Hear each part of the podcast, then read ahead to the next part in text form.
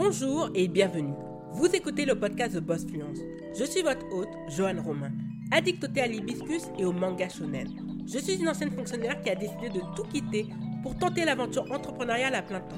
Ma mission est d'aider les femmes à décomplexer leur rapport à l'entrepreneuriat et à l'argent et d'utiliser le marketing digital et des astuces business pour diversifier ses sources de revenus. Si c'est votre cas, vous êtes au bon endroit. Soyez confortablement assise, l'épisode du jour commence.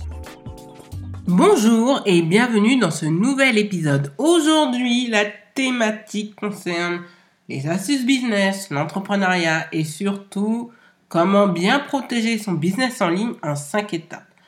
La première étape consiste à réserver son nom de domaine et son nom sur les réseaux sociaux. Je vais m'expliquer. Il faut savoir, et ça j'en avais parlé normalement déjà dans un podcast, mais surtout sur Twitter, donc n'hésitez pas à me suivre sur The Boss Fluence en un seul mot sur Twitter. J'expliquais à des créatrices de contenu qu'avant de lancer leur site internet, si elles veulent que le site soit lié à leur plateforme digitale qu'il fallait réserver le nom de domaine. Sincèrement, le nom de domaine, c'est comme le préservatif à mes yeux. Ça coûte pas cher, mais si vous n'êtes pas précautionneux et que par la suite, votre nom prend de l'ampleur, il y a des personnes vicieuses dans le digital qui en ont fait un business. Hein. C'est légal hein, ce qu'ils font, même si c'est assez euh, saugrenu de leur part de se lancer ainsi qui s'amusent à acheter les noms de domaine. Et une fois qu'un nom de domaine est acheté par un robot ou par des personnes qui n'ont pas de scrupules, ça peut vous coûter des milliers d'euros. Ce n'est vraiment pas une blague. Moi, ce que j'avais fait pour The Boss Fluence, certes, j'avais lancé le nom, et je me suis dit, un mois après, vous avez vu l'erreur, un mois après, c'est là où j'ai acheté le nom de domaine, thebossfluence.com. Si vous avez la possibilité, achetez les noms de domaine .fr, .paris, .co, de manière à vraiment protéger votre nom pour qu'il y ait une sorte d'harmonie et qu'il n'y ait pas de problème quand on vous trouve sur Internet. Si on tape The Boss Fluence, on va trouver mon site Internet en tout premier. Ensuite mes réseaux sociaux, ensuite les plateformes où sont diffusés mes épisodes de podcast. C'est un détail qui paraît pas signifiant que ça, mais par la suite qui peut vous coûter très très cher parce que vous auriez fait preuve de négligence. Donc, s'il vous plaît, réservez votre nom de domaine.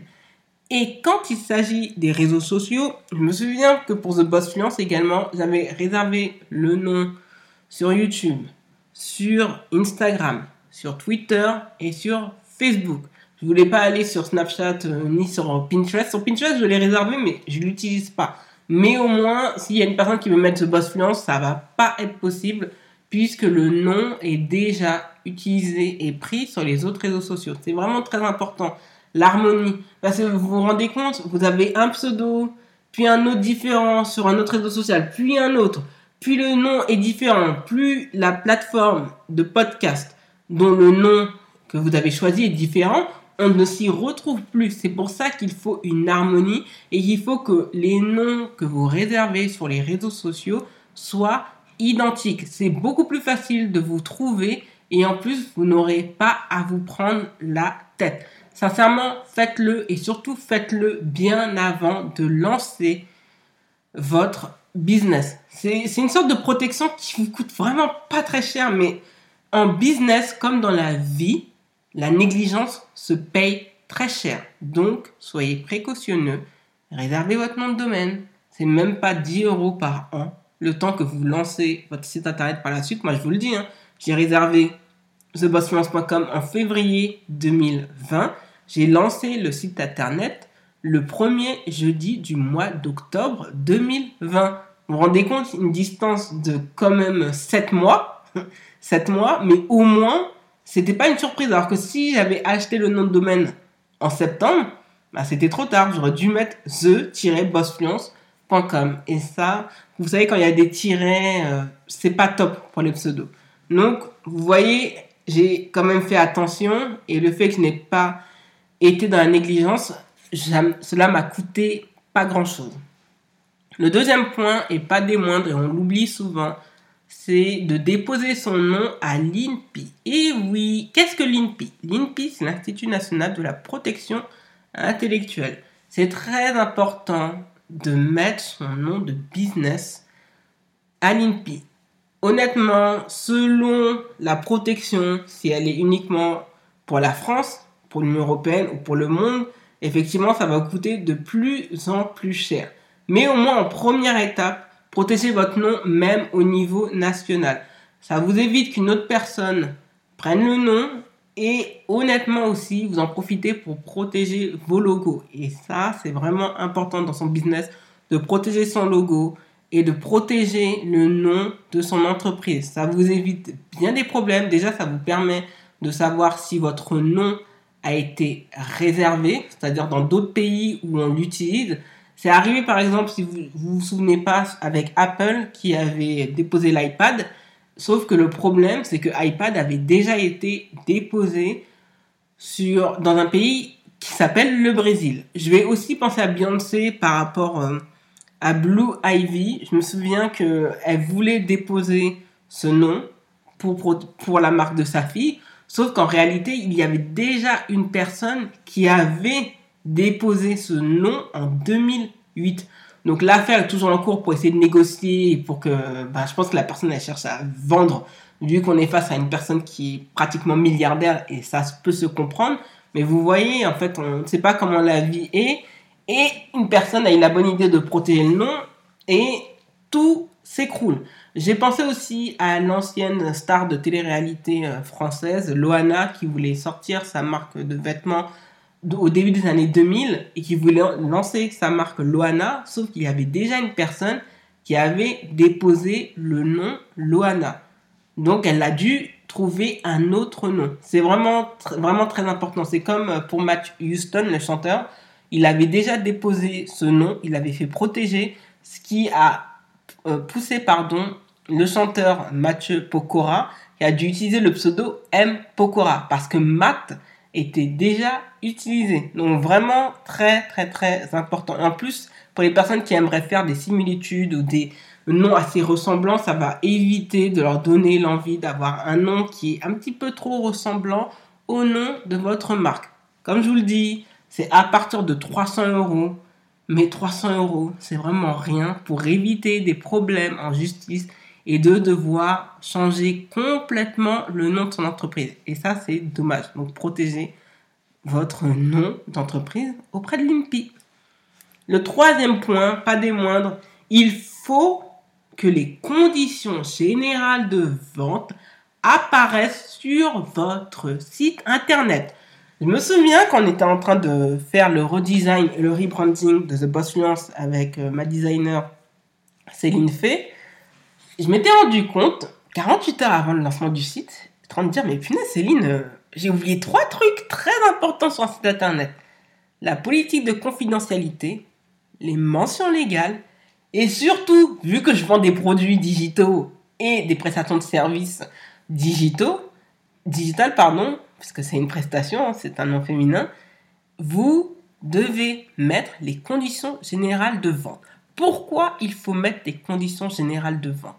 Ces conditions déjà permettent à l'utilisateur dès qu'il s'engage à acheter un de vos produits, depuis qu'il achète, ça vaut lecture des conditions générales de vente. Donc parfois, vous vous abonnez à des services, les personnes, de façon franchement pas, très honnête à mes yeux, mettent en tout petit dans les conditions générales, ah, une fois que vous avez payé une prestation, que vous pensez que c'était juste pour une fois content, vous êtes engagé sur 12 mois. C'est arrivé à plein de clients qui se sont plaints par rapport à un site en disant oui mais moi euh, je voulais juste me désabonner et la personne leur a dit non dans les conditions générales de vente du site que normalement tu as dû lire vu que tu as acheté nos produits tu es tenu l'abonnement il court jusqu'à l'année prochaine alors que cette personne n'a plus besoin de ce service. La cliente même si elle n'est pas contente en réalité c'est de sa faute puisqu'elle aurait dû voir les conditions générales de vente. Donc moi je les ai fait afficher sur le site c'est très clair c'est en bas de page. Au moins les personnes sont au courant, sachant que je les rappelle aussi également sur les prestations de services que je propose, mais aussi sur les produits digitaux que je vends. C'est vraiment important. Ça vous évite bien des problèmes. Cela vous protège. Donc si les personnes voudraient vous poursuivre, oui, mais moi, j'ai l'impression qu'on m'a arnaqué parce que ça n'a pas été clair, vous pourrez toujours dire non. À la date du, par exemple, 2 janvier, les conditions générales de vente étaient déjà présentes sur le site. La personne ne peut pas dire qu'elle n'était pas au courant. Et effectivement, ça fait foi et cela vous protège. Au moins, vous savez où vous atterrissez. Donc, s'il vous plaît, s'il vous plaît, il faut que les conditions générales de vente soient bien rédigées, apparaissent très clairement sur votre site et soient en conformité avec la loi. C'est très important et surtout la loi française parce que ça, je peux vous dire que vous allez vous faire taper sur les doigts et ça peut vous coûter très très cher. Donc, ne soyez pas dans le flou, soyez très clair, faites apparaître très clairement les conditions générales de vente. Le quatrième point, et pas des moindres, on est toujours obligé de le rappeler en 2021. Je ne sais pas comment vous faites, mais très clairement, il est important lorsque vous missionnez quelqu'un pour un travail ou que l'on vous missionne pour un travail à faire, de rédiger des contrats. Je dis toujours oui, rédiger le contrat, c'est bien.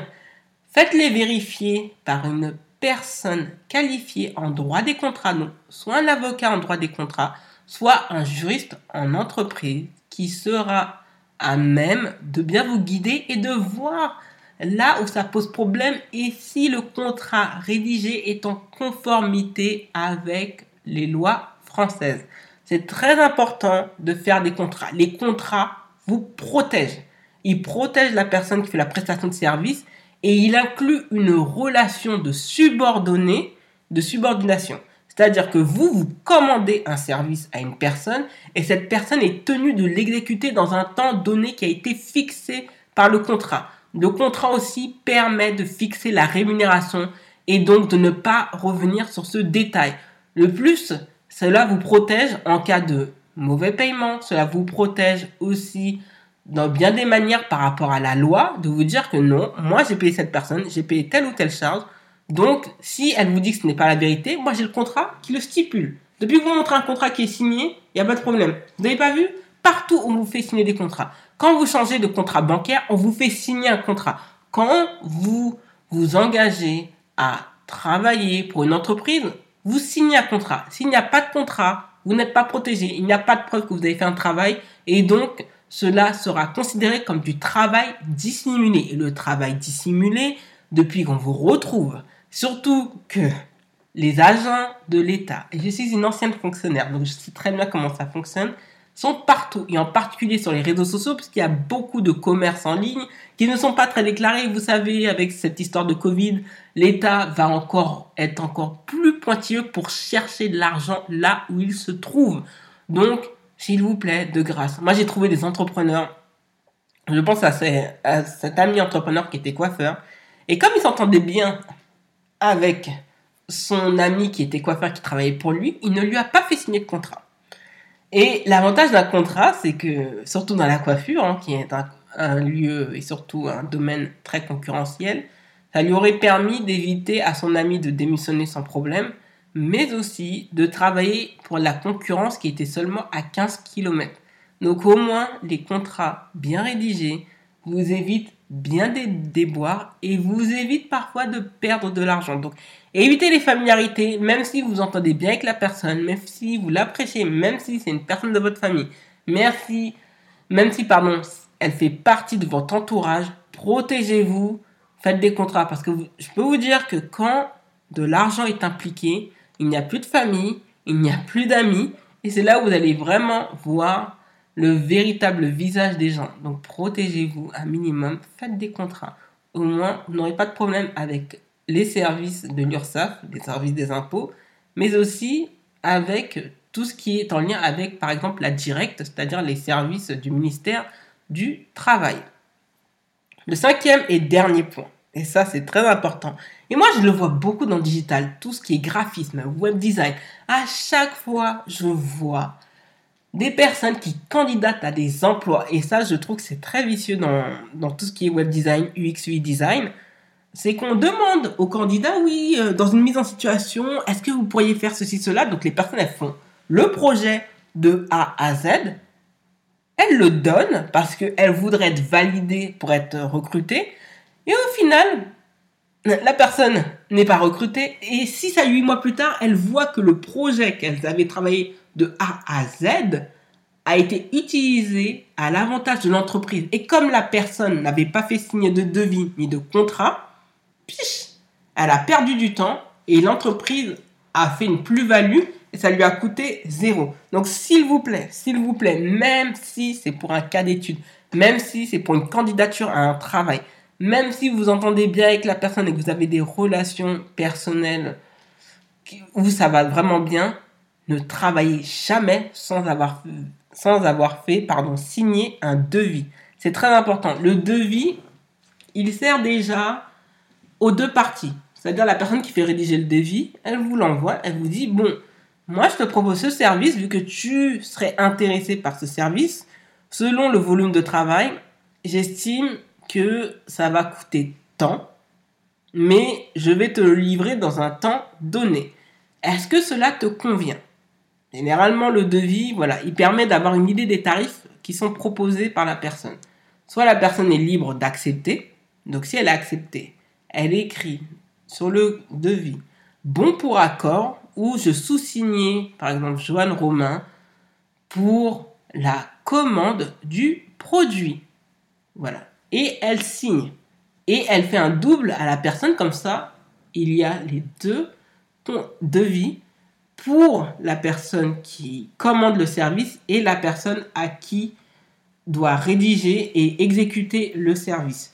Tant qu'il n'y a pas de devis, il n'y a pas à rémunérer telle ou telle personne et il n'y a pas à travailler pour telle ou telle personne. C'est comme ça que beaucoup de personnes se font avoir, se font exploiter, se plaignent. Franchement, en France, ce qui est très bien, et normalement on l'apprend en fac, moi je l'avais appris en deuxième année de, de LEA anglais-espagnol, c'est que il n'y a que des contrats synagmatiques pardon, qui comptent, c'est-à-dire des contrats rédigés. On n'est pas aux États-Unis, on n'est pas en Angleterre où seule la voix, le fait de parler compte. En France, s'il n'y a rien de rédigé, ça n'a pas d'exister. Donc s'il vous plaît, pour vous protéger, rédigez des devis, des contrats et ne travaillez pas tant qu'il n'y a pas eu de signature. C'est comme ça que j'ai vu aussi des influenceurs qui avaient fait le travail d'influence pour une marque, je me souviens qu'il y en avait une qui s'était vraiment plein sur Twitter il y a peut-être